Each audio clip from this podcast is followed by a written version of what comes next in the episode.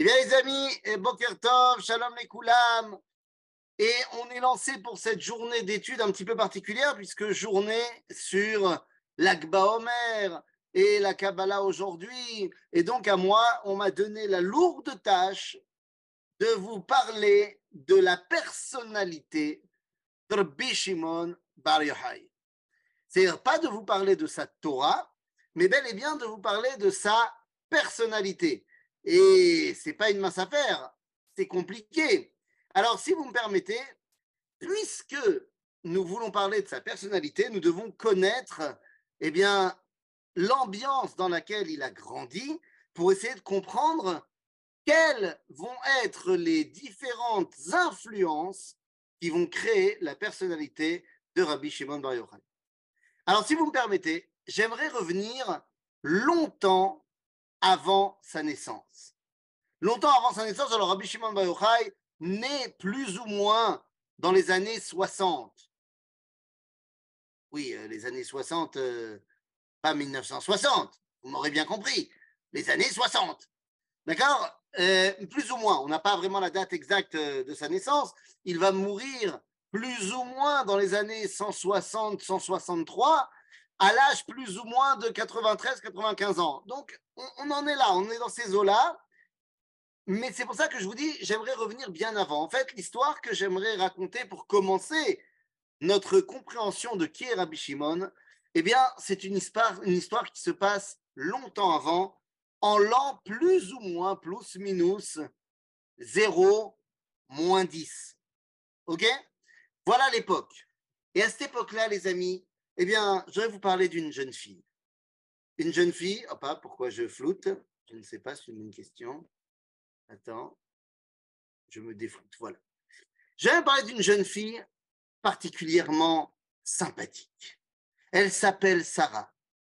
Alors, pas comme dans la chanson de Jean-Jacques Goldman, elle s'appelait Sarah, elle n'avait pas eu Non, non, non, non. Elle s'appelle Sarah, elle a 16-17 ans. Yafa, יפה, אבל לא רק יפה בחוץ, היא גם יפה בפנים, צדיקה. Et vous savez quoi Elle a rien dans ce monde. Elle est orpheline, elle n'a pas d'argent, euh, elle a un toit sur la tête, mais c'est tout ce qu'elle a. Et ça ne l'empêche pas d'être heureuse, ça ne l'empêche pas d'être euh, serviable avec tout le monde, de faire la tzedaka quand elle peut le faire, de l'harot meir panim, tout le monde, quand il la voit, ils ont le sourire. C'est vraiment une fille super. Vous savez où elle habite, cette fille super? Elle habite dans l'une des villes mélangées. Oui, parce qu'à cette époque-là, en Eretz Israël, il y a des villes Me'uravot, des villes dans lesquelles il y a des juifs et des non-juifs.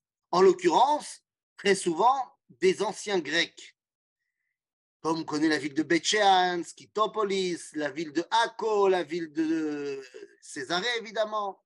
Mais l'une des villes qui est une ville mélangée, c'est la ville de Lod. Oui, comme aujourd'hui, une ville mélangée. Et bon, ce pas les mêmes euh, non-juifs, mais bon, l'homme est Et donc, Sarah, elle habite là-bas. Son voisin à Sarah est non-juif. Mais lui aussi, c'est un mec bien. C'est un chic type il est sympa avec tout le monde. Et aussi, il n'a aucun problème d'antisémitisme. C'est vraiment un mec bien. Il y a des goïms, c'est des mecs bien. Et un jour, arrive à Lod une légion romaine. Alors, les Romains sont en Israël. Ils ne sont pas encore les maîtres d'Eretz Israël comme ça le sera plus tard. Mais c'est pour l'instant une Médina Trassout. Eretz Israël est un, un État sous domination de la joute romaine.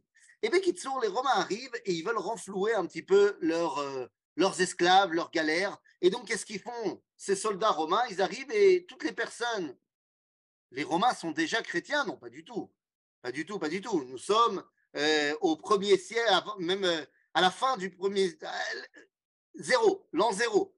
Donc, si tu veux, Jésus, il n'est même pas encore mort. Donc, il n'y a pas encore de christianisme. C'est-à-dire, donc non, les Romains ne sont pas du tout chrétiens. Les Romains viennent se servir un petit peu chez toutes les personnes qui n'ont pas d'attache. Et donc, vous avez compris que notre Sarah est prise dans la galère romaine.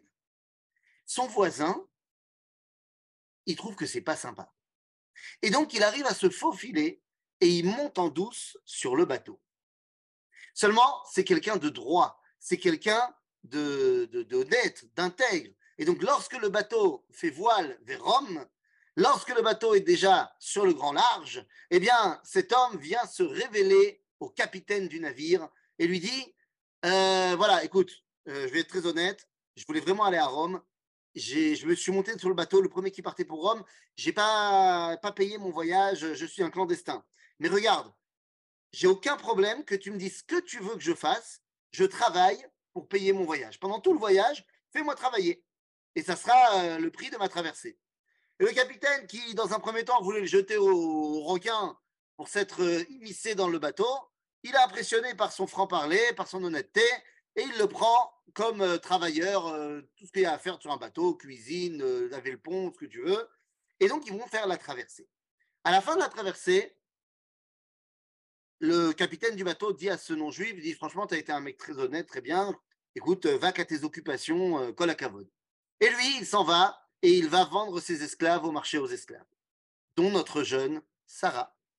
Et puis voilà que notre non-juif se balade dans les rues euh, d'Ostie, le port d'Ostie à côté de Rome, et en chemin, eh bien, il va faire la rencontre d'un homme, un chasseur, qui est, comment dire, c'est un homme qui n'a pas froid aux yeux, et il va chasser le lion.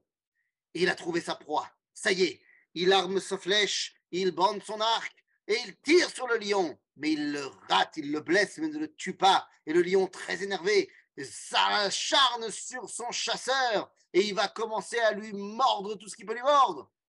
Notre non-juif qui passait par là, voyant un homme se faire attaquer, il ne supporte pas, c'est un mec bien. Il prend un bâton et il réussit à faire fuir le lion blessé et ainsi sauve le jeune homme. Enfin, le jeune homme, ce qu'il en reste, il est déjà sans connaissance.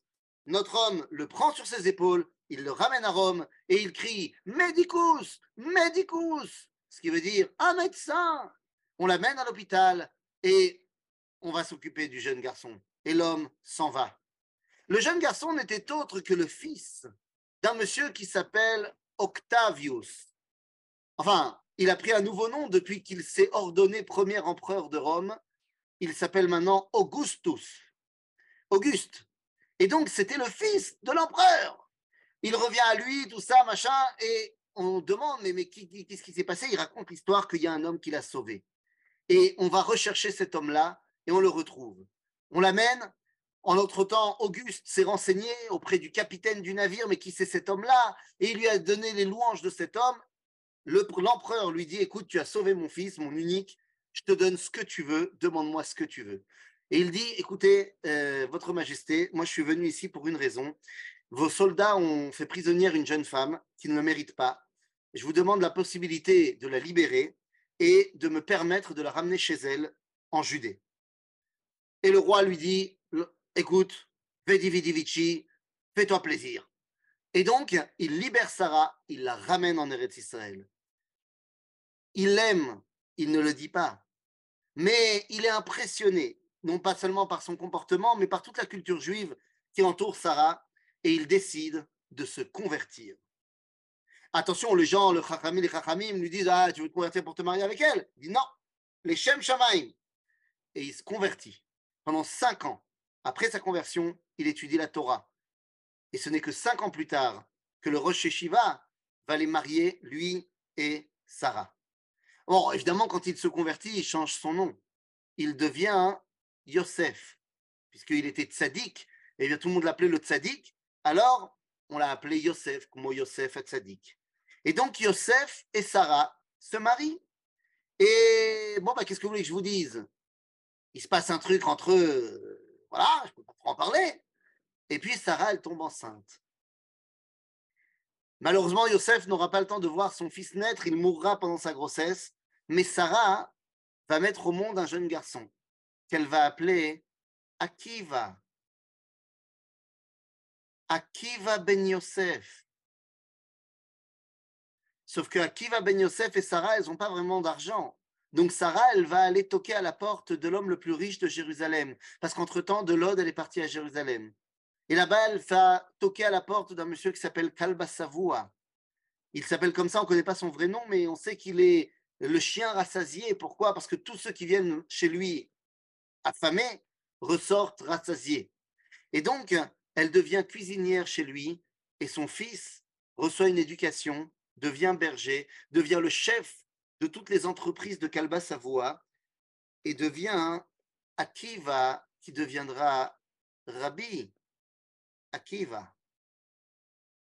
Et Rabbi Akiva sera le maître de Rabbi Shimon Bar Yochai. Et Rabbi Shimon Bar Yochai dira qu'il n'est pas le seul élève de Rabbi Akiva, mais il est celui qui a pris de lui Ikar Midotav shel Rabbi Akiva. Les midot de Rabbi Akiva de Ve'aftal Kamocha, il les tient de son père Yosef, qui a tout fait pour sauver sa mère. Vous comprenez que l'abnégation, la bonté et euh, l'altruisme sont les qualités premières, les midot numéro uno Rabbi Shimon Bar Yochai. On pourrait parler longuement de Rabbi Akiva, mais David m'a demandé de parler de Rabbi Shimon, donc je ne parlerai pas de Rabbi Akiva, de son lien avec Bar Korva, de la guerre de Bar Korva. On aurait pu en parler pendant la Omer, mais j'ai reçu une consigne de parler de Rabbi Shimon Bar Yochai. Peut-être l'année prochaine, on parlera de Rabbi Akiva et de Bar Korva. En tout cas, vous comprenez dans quelle ambiance midatique Rabbi Shimon euh, arrive dans le game. Alors, Rabbi Shimon Bar Yochai, a dit, il naît dans les années 60, ce qui veut dire que c'est un tout jeune garçon lorsqu'il voit Kurban Bet Amikdash. Eh oui, les années 70, lui, il n'est qu'un jeune garçon. Et donc, il grandit avec une animosité très profonde envers les Romains. D'un côté, on a dit oui, mais contre les Romains, comme son maître Rabbi Akiva, il n'est pas prêt à faire la moindre concession contre ceux qui ont détruit le Beth Amikdash, détruit Jérusalem et tué près d'un demi-million de juifs. Et donc Rabbi Shimon grandit. Mais avant de devenir Rabbi Shimon, il est Shimon. Il est juste Shimon. Et notre Shimon, Ben Yochai, qui c'est ce Yochai? Mais qui est donc ce Yochai? Eh bien, ce Yochai n'est autre que la première Chavruta de Akiva ben Yosef. Ah, vous vous rappelez de notre Rabbi Akiva dont on n'a pas le droit de parler aujourd'hui, parce que c'est pas sur lui le cours. Eh bien, Akiva ben Yosef, lorsqu'il est avant de devenir Rabbi Akiva et qu'il aura comme Chavruta Rabbi Ishmael, eh bien, dans un premier temps, sa barploukta d'études, celui avec qui il va se former à la Torah, c'est Yochai, le père de Shimon bar Yochai. Vous voyez que les liens sont très, très, très forts. Et donc, Rabbi Shimon, avant de devenir Rabbi Shimon, c'est l'élève de Rabbi Akiva. Oui, mais attention, l'élève de la deuxième version. Rappelez-vous, l'histoire de 24 000 élèves de Rabbi Akiva. Rabbi Shimon n'en fait pas partie. Rabbi Shimon n'est pas dans la première promotion des 24 000. Évidemment qu'il n'y est pas. Parce que quelle est sa qualité première, Rabbi Shimon? C'est Comment peut-il être parmi ces gens chez Agou Kavod Zebazé? Shimon ben Yochai étudie dans la deuxième version de l'enseignement de Rabbi Akiva il fait partie des cinq rabbins que Rabbi Akiva va former après la chute des 24 000. Il est la chavruta de Rabbi Meir, il est la chavruta de Rabbi Yehuda, de Rabbi Yossé, de Rabbi Yoshua. Les amis, les nouveaux élèves de Rabbi Akiva, dont Rabbi Shimon, vont être les instigateurs de la Torah. Qu'est-ce que je veux dire par là? Eh bien oui, lorsque les élèves de Rabbi Akiva, les 24 000, sont morts, c'est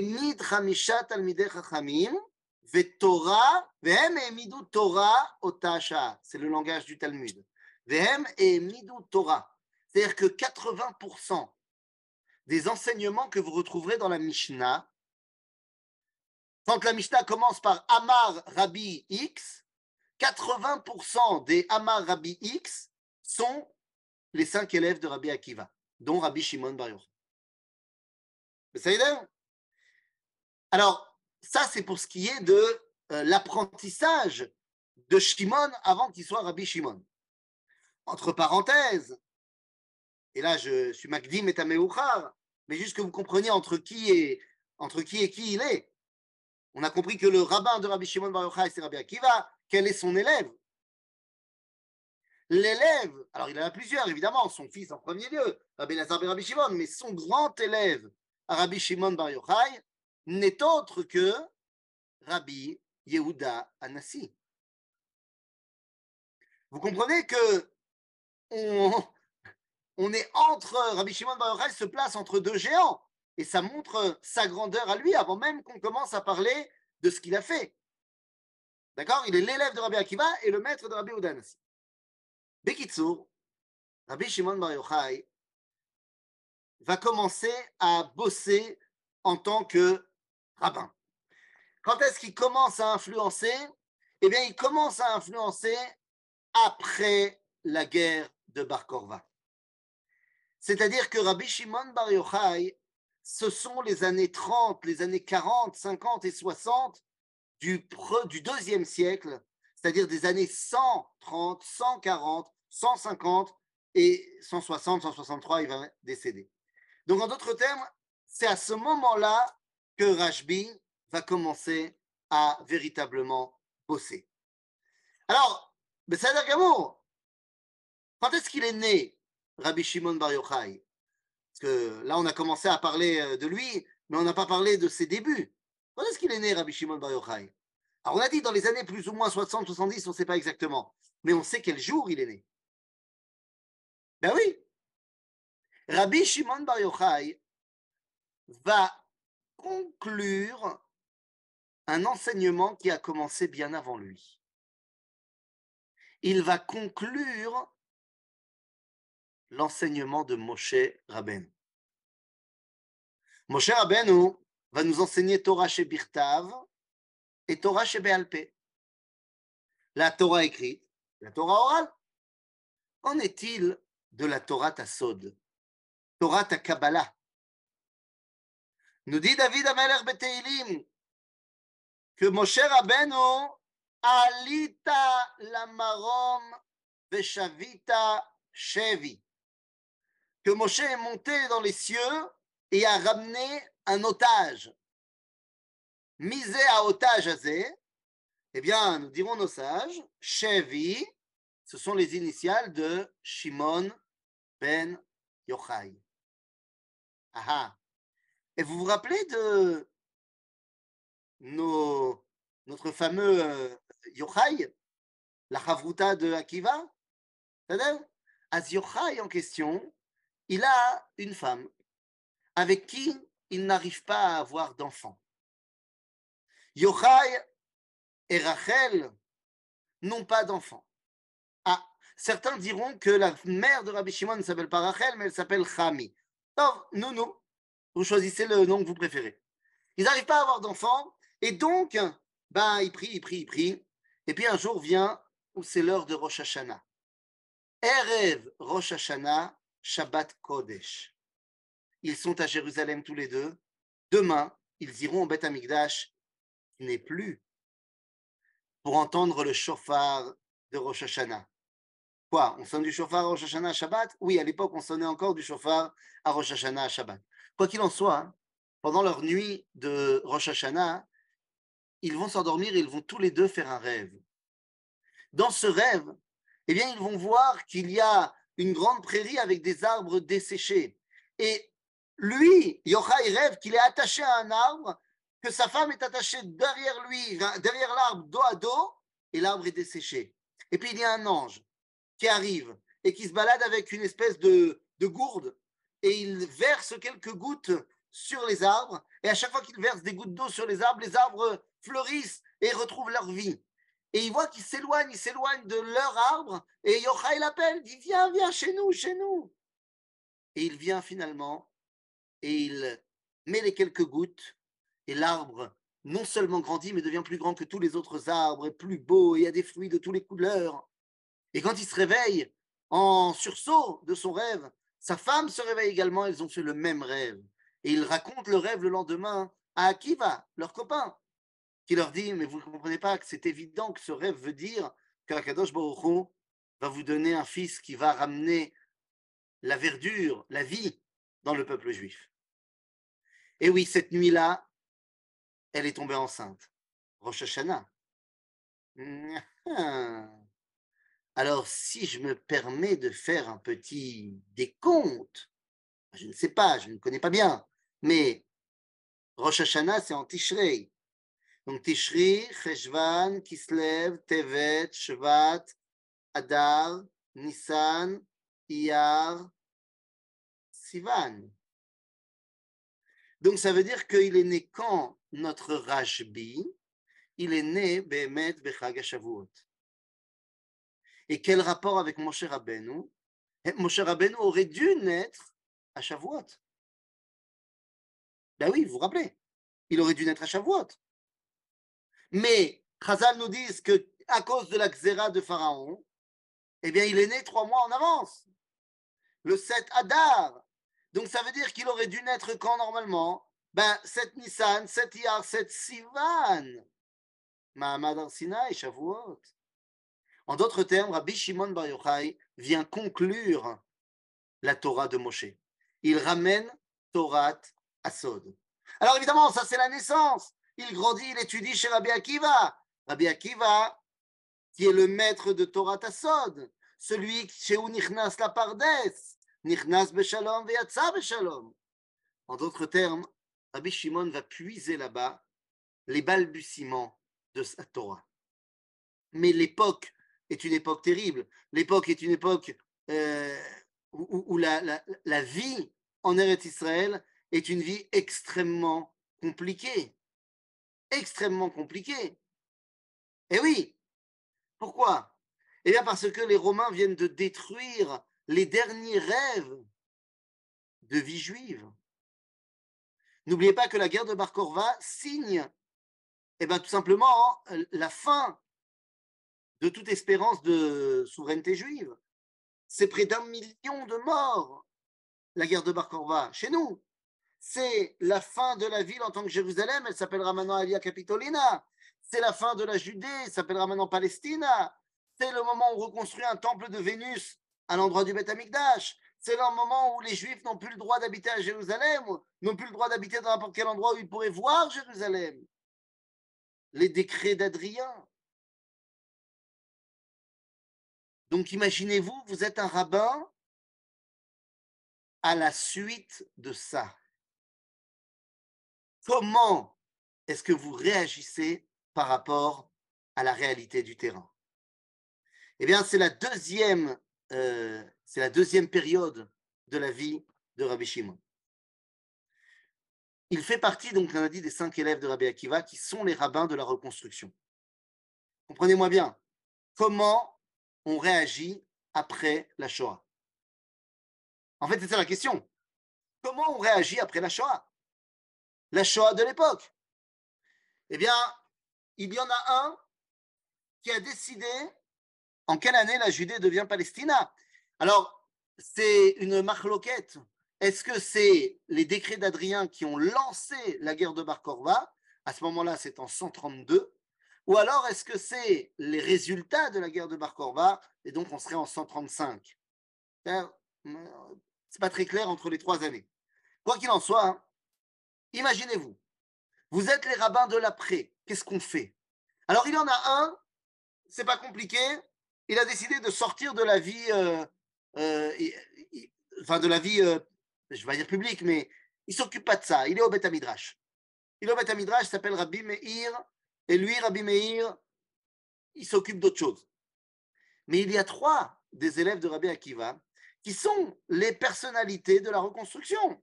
Il s'appelle Rabbi Yehuda, il s'appelle Rabbi Yossi et Rabbi Shimon. Ils vont donc discuter. Et vous la connaissez, cette histoire, elle est marquée dans le traité de Shabbat, à la page 33, très facile à retenir pour l'Akba Omer.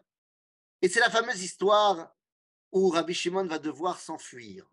Mais bon, vous la connaissez l'histoire évidemment. Ces trois rabbins discutent sur comment est-ce qu'on doit euh, réagir par rapport aux Romains. Rabbi Yehuda dit que finalement, écoutez, les Romains, bon, bah, ils nous ont fait beaucoup de mal, mais il faut bien admettre qu'ils font des choses euh, quand même pas mal. Et puis après, il y a Rabbi aussi qui se tait, qui ne donne pas son avis. Et Rabbi Shimon qui lui dit tout ce qu'il a à penser des Romains. Et il dit c'est des pourris. Tout ce qu'ils ont fait de bien, c'est pas pour le bien, c'est pour se faire des biens à eux. Ils ont fait des routes, c'est pour mettre des impôts. Ils ont mis des termes, c'est parce qu'ils aiment être à poil toute la journée. Ils ont mis des, euh, des marchés, c'est pour pouvoir y mettre des prostituées.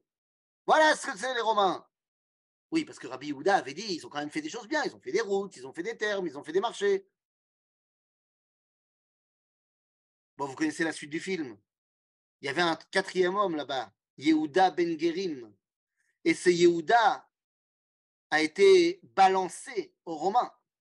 Résultat des courses, les Romains ont dit de Rabbi Yehuda, comme il a bien parlé de nous, Nassim Oto Rosh Amedabrim Bechol Makom. Il devient le chef du Sanhedrin. Rabbi aussi, comme on ne sait pas ce qu'il pense, on va l'amener à Tsipori. C'est là où il y a la grande garnison romaine et la prison romaine. Comme ça, si jamais il fait un pas de travers, on saura comment le gérer. Et on fait imprimer des affiches euh, à 3, à 2 dans tout le pays avec la tête de Rabbi Shimon et marqué en dessous Wanted, mort avec une récompense. Et là, c'est là que commence l'histoire de la Mehara, l'histoire de la grotte. Mais est-ce que je vais vous raconter l'histoire de la grotte? Avec Rabbi Shimon qui euh, vit dans la grotte avec son fils et qui boit de l'eau d'une source que Dieu il a pourvu là-bas et qui mange du caroubier, d'un caroubier que Dieu il a mis là-bas. Est-ce que je vais vous raconter ça? Non, je ne vais pas vous raconter ça. Parce que vous la connaissez, cette histoire. Mais moi, je vous parler d'un autre trait de caractère de Rabbi Shimon Bar Yochai que vous ne connaissez pas. Parce qu'on parle de Rabbi Shimon Bar Yochai, le maître de la Kabbalah. Eh bien, quand David m'a dit de préparer le cours sur Rabbi Shimon Bar Yochai, je me rappelais que j'avais lu un jour une histoire, je ne me rappelais plus exactement l'histoire. J'ai été recherché. J'ai été recherché dans le Midrash Tanchuma. Dans le Midrash Tanchuma, il y a Pachout, une histoire extraordinaire à propos de Rabbi Shimon Bar Yochai. Alors, a priori, ça n'a rien à voir avec Rabbi Shimon Bar Yochai, ça nous parle d'un verset de la Torah de Tehilim qui va nous expliquer que Torah notenet. Que la Torah, ça donne de la force. Ok, pourquoi pas? Mais pour exprimer cela, on va nous raconter une histoire. Et vraiment, quand je l'ai relue, j'ai dit c'est fantastique cette histoire. Et, c'est tellement pas ce qu'on a l'habitude d'entendre sur Rabbi Shimon Bar Yochai. Est-ce qu'on a l'habitude d'entendre qui était Rabbi Shimon, le papa? Oui, oui, le papa. Je ne veux pas parler de Rabbi Shimon, le maître de la Kabbalah. Venez, on rentre dans une dimension tellement, tellement euh, individuelle, tellement personnelle. Shimon, le papa de Elazar. Parce que nous, on connaît Rabbi Shimon et son fils, Rabbi Elazar. Et on se dit, bah oui, Rabbi Shimon, forcément, son fils était un grand sadique qui a suivi euh, sa voie. Bien, les amis, le Midrash nous raconte une histoire incroyable. Et franchement, hein, moi, je me suis retrouvé complètement dans cette histoire. Alors, évidemment, euh, à, des à, des dimensions différentes, hein, bien sûr. Mais, quelque part, les papas, euh, on devrait tous se retrouver dans cette histoire-là. Le Midrash nous raconte que Rabbi Shimon, il est déjà Rabbi Shimon, tout le monde le connaît, c'est un rabbin émérite, qu'est-ce que tu veux? Dolador. Il a un fils, Elazar. Et comment vous dire, le Midrash nous raconte que Elazar, c'est pas vraiment le successeur ultime de son père. Autant dire que Elazar, tu le vois pas souvent avec des livres de Torah dans la main. Elazar, c'est un autre style de mec. La Midrash nous raconte que le seul truc qu'il aime dans la vie, c'est manger. où? Le Midrash nous dit qu'il est tout le temps à côté du frigo. Il passe son temps, quand il rentre à la maison, à ouvrir le frigo. Je ne peux pas m'empêcher de penser à mon fils. Quelle que soit l'heure, le moment où il passe la porte de la maison, la première direction, c'est le frigo. Il aime bouffer, il aime bouffer, il aime bouffer. Et Lazare, il est comme ça. Et les seuls sujets qui l'intéressent, c'est des recettes de cuisine. Et Lazare sera le futur top chef du pays. Bon, Rabbi Shimon Bar Yochai, c'est la Kabbalah, c'est le Zohar.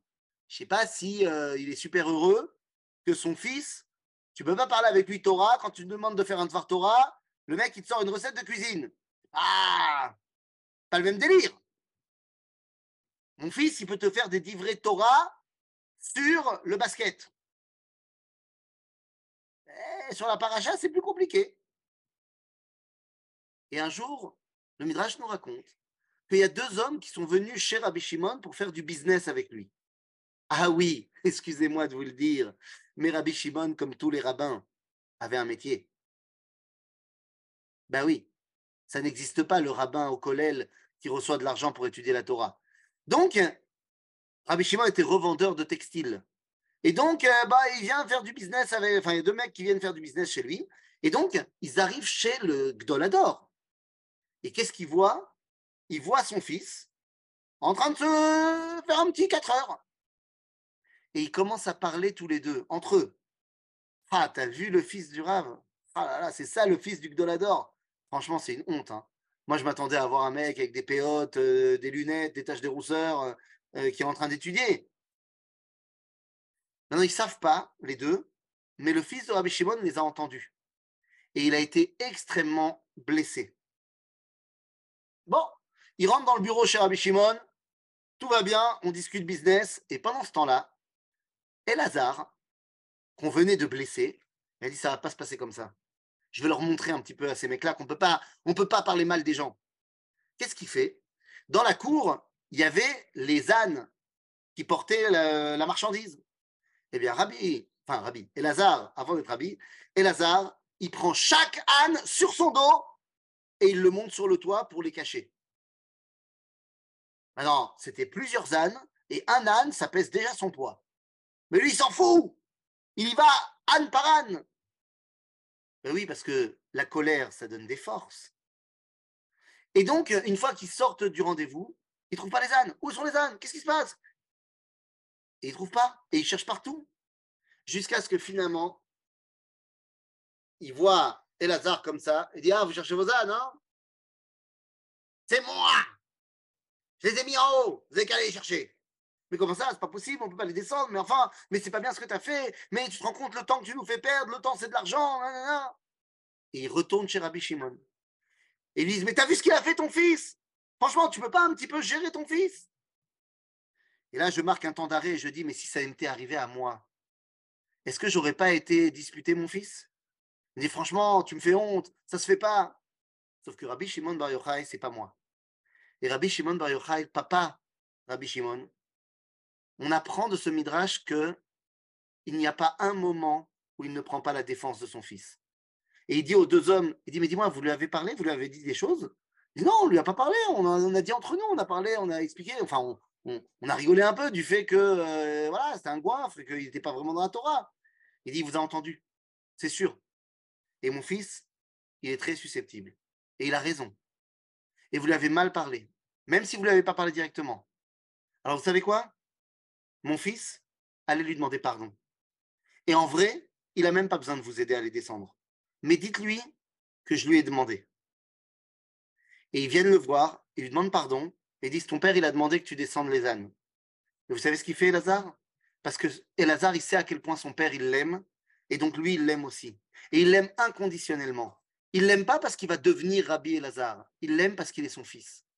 Et donc, eh bien, il monte sur le toit, et, la le, le, Midrash nous dit que Elazar, et c'est là, toute l'histoire, elle vient parce que on nous a dit que la Torah, elle donnait de la force. Eh bien, on nous dit parce que quand il était énervé, il a réussi à prendre chaque âne un par un pour les monter. Là, il les a descendus deux par deux. Il portait deux ânes à la fois. Et c'est là que tu vois que la force de la Torah, de la volonté de faire la mitzvah de Kibbutz. Mais qui sort de cette histoire, on apprend que Rabbi Shimon Bar Yochai, c'est d'abord et avant tout le papa. Le papa de son fils, le papa du peuple juif. Et c'est avec cet amour de son fils qu'il va partir avec lui dans la grotte pendant 13 ans et qu'ils vont étudier la Torah. Vous connaissez cette histoire-là? Mais Rabbi Shimon Bar Yochai, une fois qu'il sort de la Mehara, alors quel est son. Ça y est, il reste dans la Mehara, mais il ne va pas dans la Mehara parce qu'il aime être dans des grottes. Rabbi Shimon Bar Yochai n'est pas un mystique qui veut se couper du monde pour vivre reclus euh, dans la Torah avec Eliyahu Hanavi. Je vous rappelle que Rabbi Shimon Bar Yochai rentre dans la grotte parce qu'il est condamné à mort. Il se cache. Et lorsque la voix lui dit c'est bon, tu peux sortir parce que le roi, l'empereur qui voulait ta mort est mort, il sort de la Mehara. Il dit pas non, je suis bien ici. Alors vous allez me dire, ok, mais alors c'est quoi son enseignement après être sorti de la Mehara Eh bien, son enseignement, c'est le retour à la vie. Mamache, le retour à la vie et la défense du peuple juif. Rabbi Shimon Bar Yochai n'est jamais sorti d'Eretz Israël, amoureux d'Eretz Israël qu'il était, sauf une fois. Une fois où il y avait un autre empereur romain qui a fait des xérotes contre les juifs, contre le Shabbat, contre la Brit Mila. Et Rabbi Shimon a été envoyé pour plaider la cause des juifs. Et Rabbi Shimon Bar Yochai, en chemin, reçoit la visite d'un shed, d'un démon. Et il dit, mais tu fais quoi là? Et le shed lui dit, mais écoute, été envoyé euh, pour toi, pour t'aider dans ta mission.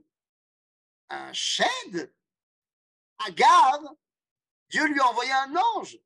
Et à moi, on envoie un shed Ça se fait pas. Bon, très bien. Le shed, il est un petit peu énervé. Il dit Attends, ça se fait pas. Euh, moi, je suis venu faire mon boulot. Euh, pourquoi tu m'embêtes? Alors Rabbi lui dit Ok, très bien.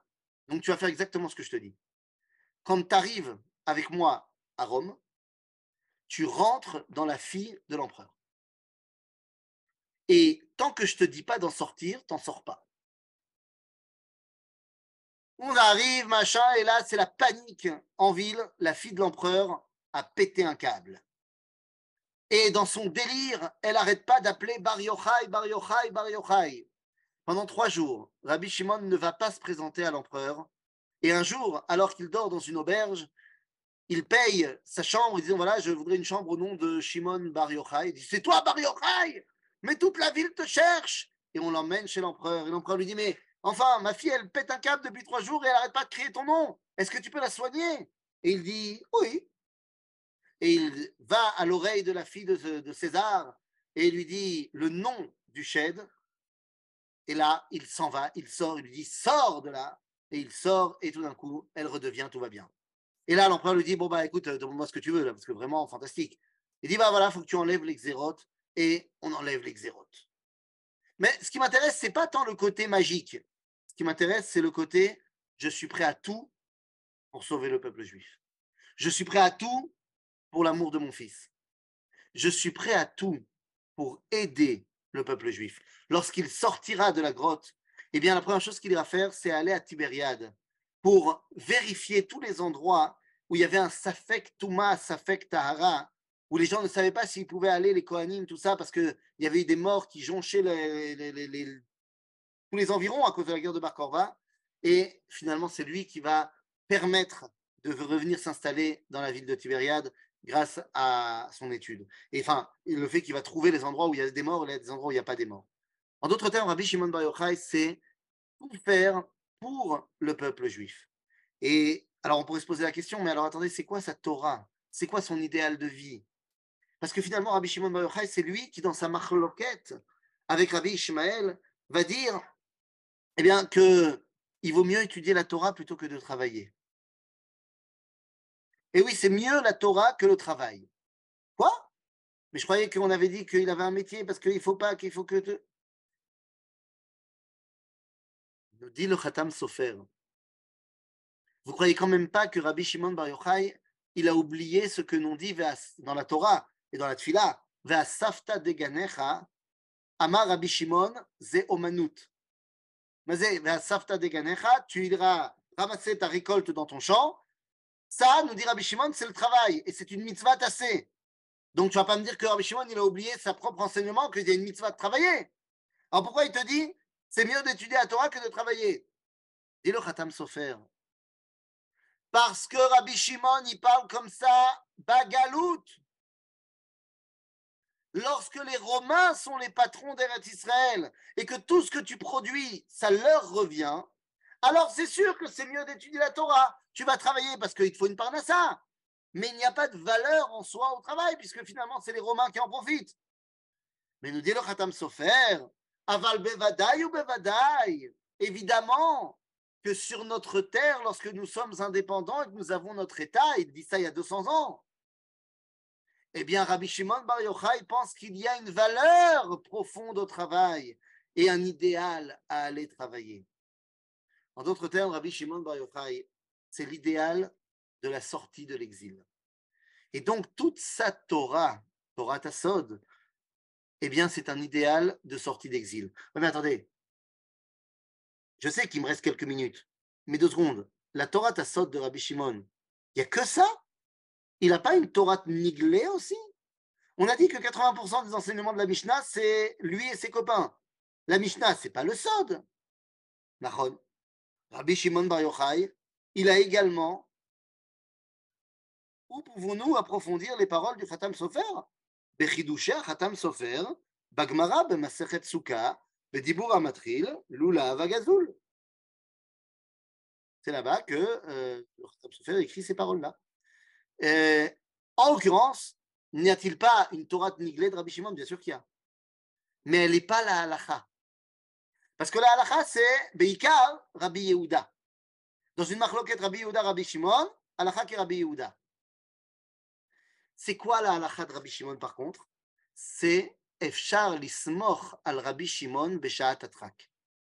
C'est-à-dire qu'à chaque fois qu'il y a un cas de force majeure, c'est l'avis de Rabbi Shimon qui est retenu. Pourquoi? Parce que il est trop permissif. Et pour lui, il y a quelque chose de fondamental que la halakha n'accepte pas. Mais pour lui, c'est quand même. C'est que tout dépend de ton intention. Tes actions ne peuvent pas être détachées de ton intention. Pour la halakha, l'action, c'est l'action. Mais pour Rabbi Shimon Bar Yochai, qui est connecté avec l'intériorité de chaque chose, c'est l'intention qui prime. C'est pour ça que pour Rabbi Shimon, Davar shelom mitkaven zelo asur Shabbat. Si tu as fait quelque chose qui est une transgression de Shabbat, mais tu n'avais pas l'intention, pour Rabbi Shimon Bar Yochai, c'est moutar. Pour la halacha, non. Mais Beshat Atrak, Efshar Listamer. Et Rabbi Shimon dira une dernière chose. En mukze, le Rabbi Shimon. C'est-à-dire, quoi En mukze Pour lui, il n'y a pas de ilchot mukze Shabbat. C'est-à-dire que rien n'est à sortir de la dimension divine. Et ainsi donc, il peut arriver dans sa Torah de la, du Zohar, Torah Takabala, qui n'est autre qu'un grand, une grande kina contre la galoute et un grand message d'espoir pour la sortie de l'exil. Finalement, Rabbi Shimon Bar Yochai partira de ce monde le 18 Iyar, Lag Baomer. Yom Simchat Rashbi. Yom Simchat Rabbi Shimon. C'est comme ça qu'on l'appelle. Et finalement, plus tard, il y a le Chet qui va tomber et on va appeler ça Yom Shemet Rabbi Shimon. À la base, ça s'appelait Yom Simchat Rabbi Shimon. Alors, il est aussi mort ce jour-là, c'est. Pas Simcha parce que Rabbi Shimon est parti, mais Simcha parce que maintenant que Rabbi Shimon est parti, sa Torah va pouvoir influencer sans limite. Tant que Rabbi Shimon Bar Yochai enseigne sa Torah en vie, il est limité par le fait que c'est lui qui enseigne. Maintenant qu'il est parti, sa Torah, son message d'espoir dans la Géoula, va pouvoir traverser les murs, va pouvoir traverser les âges et va pouvoir animer le peuple juif pour finalement, 2000 ans plus tard, se concrétiser et sortir d'exil. C'est ce que lui-même dit dans le Zohar, Rabbi Shimon Bar Yochai. Alors je rentre pas, hein, on n'est pas rentré dans la question est-ce que c'est lui qui a écrit le Zohar? Est-ce que c'est son élève qui a écrit le Zohar? Est-ce que c'est Rabbi Moshe Dileon au XIIIe siècle? Que ce soit lui ou son élève, c'est Otto Davar. Rabbi Moshe Dileon, c'est lui qui a euh, euh, euh, rendu public, si vous voulez, le Sefer HaZohar quelques mille ans plus tard. Quoi qu'il en soit, Rabbi Shimon Bar Yochai nous dit dans son Sefer HaZohar, c'est en étudiant ce livre, Sefer HaZohar, que Am Israël pourra sortir de son exil Berachamim. Voilà le personnage qui est au centre de la soirée, de la journée de l'Akba Omer. Et je pense qu'il est primordial, quand on va se présenter devant la Médoura, bah, de connaître les enseignements de Rabbi Shimon Bar. Et j'invite toutes les personnes qui vont participer à des Médourotes de dire, d'enseigner une Mishnah, une partie du Zohar de Rabbi Shimon Bar Yochai pour montrer que nous ne sommes pas que des gens qui allument des bougies sans savoir pourquoi, nous ne sommes pas que des gens qui flirtent avec la Vodazara, mais nous sommes les élèves de l'enseignement de Rabbi Shimon Bar Yochai. Voilà, je vois qu'il y a des questions, je vais prendre dans le chat. On nous dit, quand les alikim choisissent dans la halakha, ce qui permet, on les appelle chaverim. Non, on les appelle chaverim parce qu'ils sont euh, yireh shamaim. Ça veut dire que tu es quelqu'un qui est euh, connu comme étant respectueux des trumot ou maasrot. Euh, comment ce même Moshe de Léon sera antisioniste? Euh, Tout simplement parce que c'est pas le même. Tout simplement. Rabbi Moshe de Léon, euh, du Baal Megillat Esther, qu'on va retrouver dans, le, dans, le Poulmous, à, à, pas venir en Israël ou pas venir en Israël, ce n'est pas Rabbi Yitzhak d'Iléon qui va euh, dévoiler le Sefer HaZohar. Euh, Askara de mon papa, Shalom Ben Moshe Alevi, le 19 Iyar, eh bien, chez Yezicho Baruch Gamken. Voilà, est-ce qu'il y a des questions qui ne sont pas dans le chat? Oui. moi j'aurais une, une, question. Je n'ai pas compris à la fin pourquoi vous dites que tant qu'il était euh, en vie, euh, c'était limité son, son enseignement. Quelque part, ben, parce que tant que c'est lui qui enseigne, il est limité par les limitations de notre monde, c'est-à-dire de son corps, de là où il est pour enseigner, de là où il n'est pas, euh, de, des moyens de communication de l'époque. C'est-à-dire que la Torah, elle transite encore par lui. Sa Torah transite par lui. Une fois qu'il est parti, sa Torah devient uniquement la Torah. Et donc, elle n'a plus de limite. C'est pas vrai que pour Rabbi Shimon, hein c'est vrai pour tout le monde.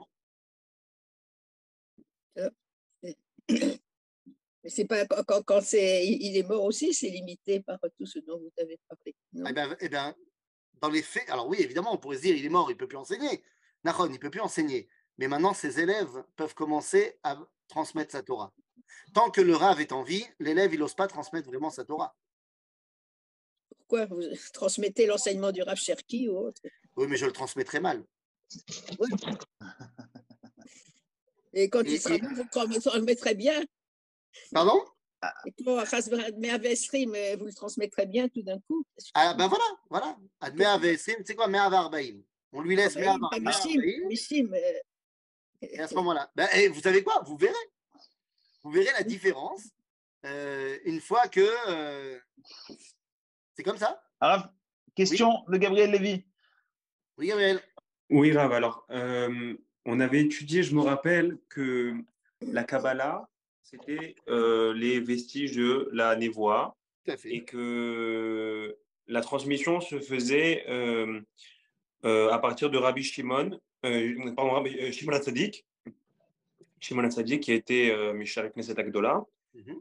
Et donc j'imagine qu'en fait la transmission de cette Kabbalah, elle se fait déjà depuis euh, Shimon Hatzadik jusqu'à Rabbi Akiva. Bien sûr. Maintenant, la, la, le Zohar. Donc le Zohar, est-ce que euh, c'est euh, c'est finalement euh, tout l'enseignement de la Kabbalah qui vient depuis Shimon HaTzadik ou c'est des Chidushim? Eh, En fait, c'est la même chose. C'est-à-dire que oui, c'est tout, le, tout le, le, résultat de presque 200 ans de, transmission, mais au-delà de cela, à plus que 200 ans en vrai, euh, plus que 200 ans, je dis n'importe quoi. C'est presque 500 ans de transmission. Euh, donc oui, c'est le, le c'est le recueil de tout ça, mais il y a quand même une grande différence. C'est que depuis Shimon HaTzadik jusqu'à la génération d'avant Rabbi Akiva, il y a encore le Beth Amikdash. Donc c'est une transmission qui ne vient pas nous amener à sortir d'exil, à amener vers euh, l'espoir d'une reconstruction, c'est autre chose. Et la Torah de Rabbi Akiva et de Rabbi Shimon va cristalliser tout l'enseignement d'avant pour préparer 2000 ans d'exil. Alors, il reste 37 secondes. Dernière question de Meira, Meira Malka. Meira, on ne vous entend pas. Vous avez dit qu'au XIIIe siècle, c'est possible que quelqu'un ait écrit le Zohar. Ça n'a pas d'importance. Non, a... je n'ai pas dit que c'était possible qu'il l'avait écrit, j'ai dit qu'il l'a euh, diffusé. Oui, mais alors, si cette énorme différence d'années, ça peut avoir été mal interprété au long de ces années. Ce n'est peut-être plus l'original. Euh, ce n'est peut-être plus l'original, seulement on n'a pas attendu euh, la, diffusion du Zohar à, cette époque-là pour que dans certains milieux, il l'étudie quand même. C'est-à-dire que ces enseignements étaient étudiés, mais ils n'étaient pas, euh, on va dire, rendus tellement publics. C'est devenu beaucoup plus public. C'est ça, écrit, c'est ça? Voilà. Okay. Alors, faisons Toda Rabba, il est 10h. Euh, Toda Rabba, Shavuatov, Chak Sameach. Shavuatov, les